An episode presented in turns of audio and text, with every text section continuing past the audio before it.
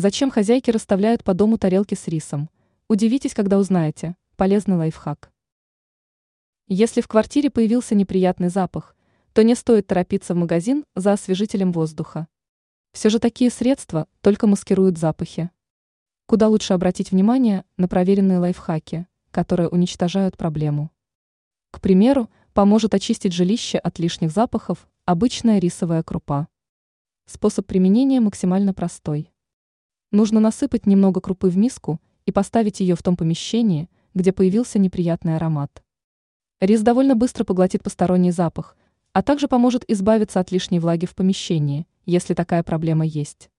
Как только задача будет решена, то можно сделать простое и натуральное средство, которое наполнит помещение приятным ароматом. Для этого нужно смешать в чашке измельченный лавровый лист, немного гвоздики или перца. При желании можно положить немного кофейных зерен. Ранее мы рассказывали, зачем хозяйки поджигают лавровый лист.